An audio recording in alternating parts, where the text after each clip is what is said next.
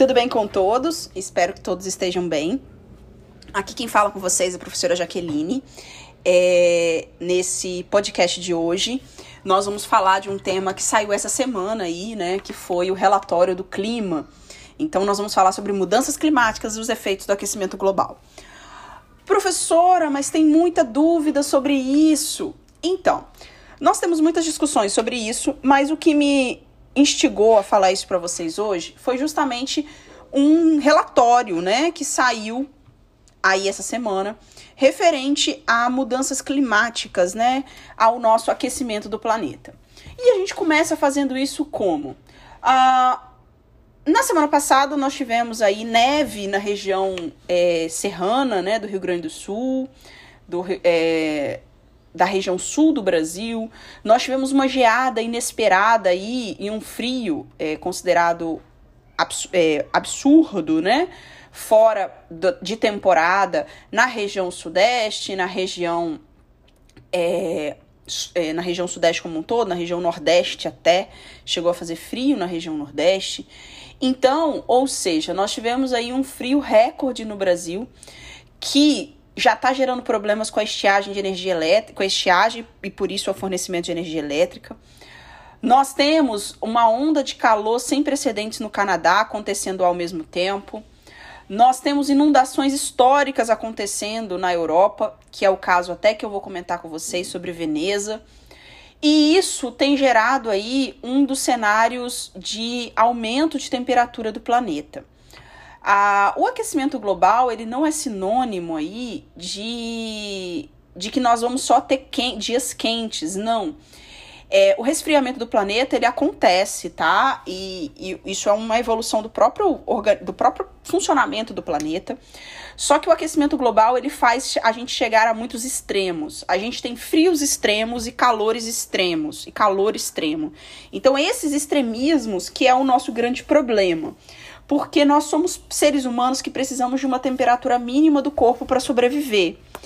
E esse e essa temperatura mínima do corpo para sobreviver, a gente não consegue viver bem em temperaturas absurdamente quentes. Então, absurdamente quente, a gente faz um uso muito maior de energia elétrica com a intenção de reduzir a temperatura do local e reduzindo a temperatura do local a gente sobreviver.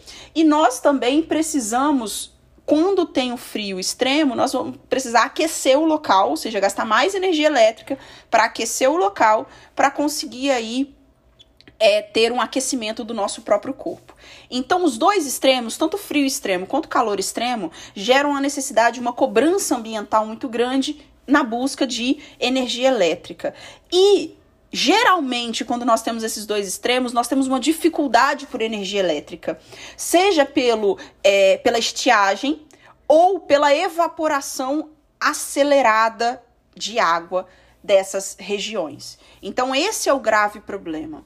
Ah, as estimativas aí deste relatório do clima que saiu essa semana mostram que num, numa que a temperatura do planeta já subiu 1,1 grau aí nos últimos anos, né? Do século XIX até o século XX, do século XXI. Então já, sumi, já subiu um pouco.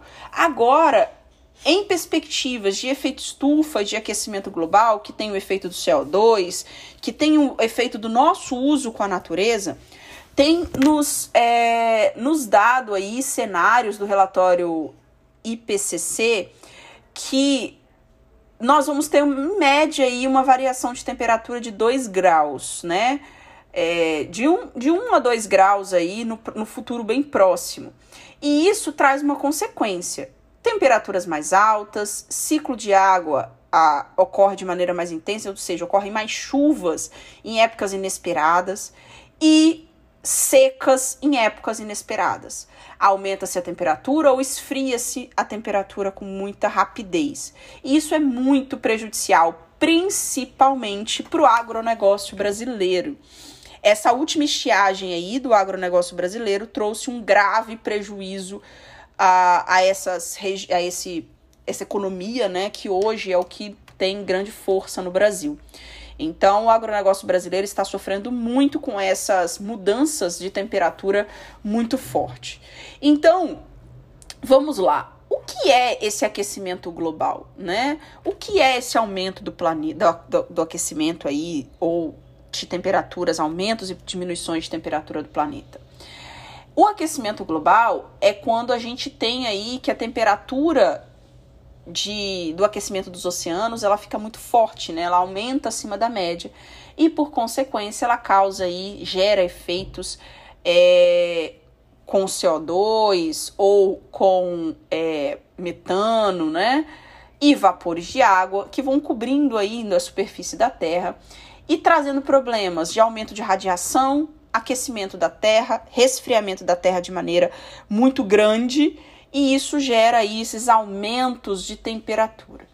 Ah, esses efeitos do aquecimento global podem ser sentidos aí em diferentes partes do planeta, seja no verão europeu ou no inverno brasileiro, seja essa dificuldade de entender as temperaturas e as, e as questões de mudança né, de estação do ano, que a gente já, já perdeu um pouco dessa intenção, e somos nós, né? Um, é, somos nós que causamos esse aumento de aquecimento global, né? Essa evolução do aquecimento global através das nossas atividades humanas. Então, aumento do queima de combustível fóssil, a, principalmente para a produção de energia, porque quando nós temos, conforme eu disse no início, calores extremos ou frio extremo, nós precisamos de energia elétrica e às vezes nós não temos como produzir essa energia elétrica de maneira limpa ou menos poluente possível. A gente vai usar o que? O mais poluente,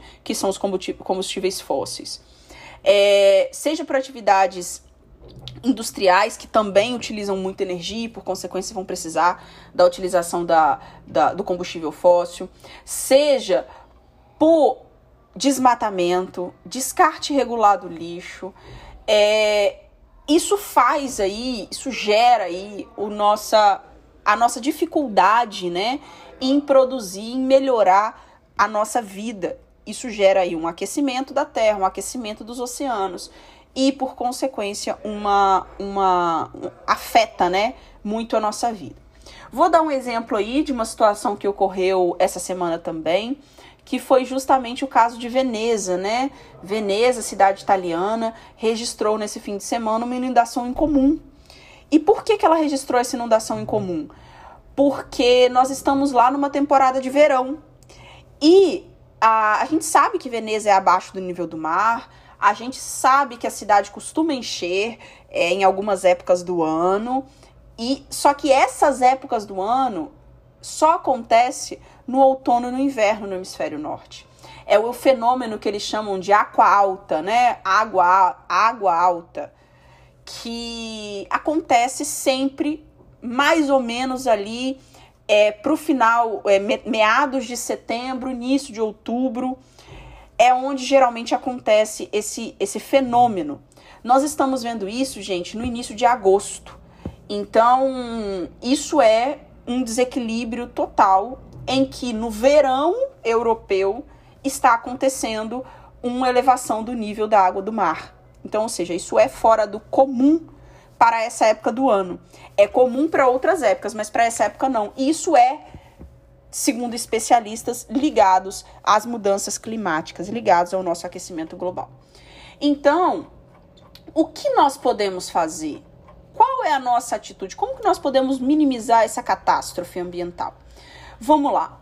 Primeiro, existem várias maneiras de reduzir, mas a principal delas é evitar o desmatamento, reflorestar, conservar recursos naturais, conservar áreas naturais, incentivar o uso de energias renováveis não convencionais.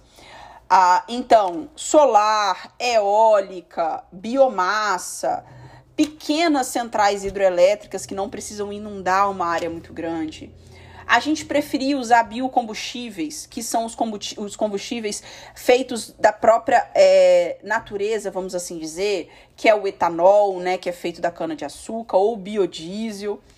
A... Preferia aí reduzir o consumo de energia elétrica, porque aí a gente tem uma diminuição do consumo de eficiência energética.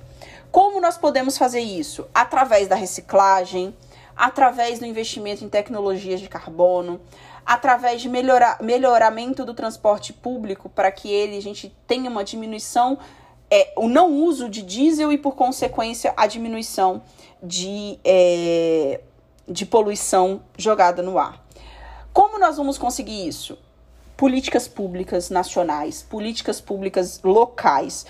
Vou trazer de um modo geral. Política pública sempre é do local para o global. A gente sempre tem que pensar meio ambiente do local para o global. Então, pensar aqui em política pública local, como eu vou melhorar a minha casa, depois, como eu vou melhorar meu município, minha região, meu município, meu estado, meu país e, por fim, o mundo. Nós não podemos esperar a solução chegar de cima para baixo. A solução tem que vir da gente. Nós precisamos melhorar os, a nossa forma de ver as questões ambientais. Então, nós precisamos separar, sim, lixo seco de lixo úmido. Nós precisamos, sim, é, melhorar, conquistar melhores formas de produção de energia é, o Brasil está crescendo aí em outros tipos de produção de energia, principalmente a eólica e a solar, mas nós temos muito ainda, muito, muito, muito a evoluir. Nós ainda somos muito dependentes da hidrelétrica. E isso é muito prejudicial para a nossa qualidade de vida enquanto seres humanos. Então, como nós vamos melhorar isso tudo? Olhando internamente, como nós podemos evoluir, como nós podemos melhorar, como nós podemos ser seres ativos, em não desmatar, em reflorestar, em aproveitar melhor ou reaproveitar melhor os produtos que já temos, que já estamos aí, no, que já está à nossa disposição é, neste momento. Então, eu espero que esse podcast tenha sido é, bom para você. Fique, fiquem com Deus, saúde e até a próxima. Um abraço.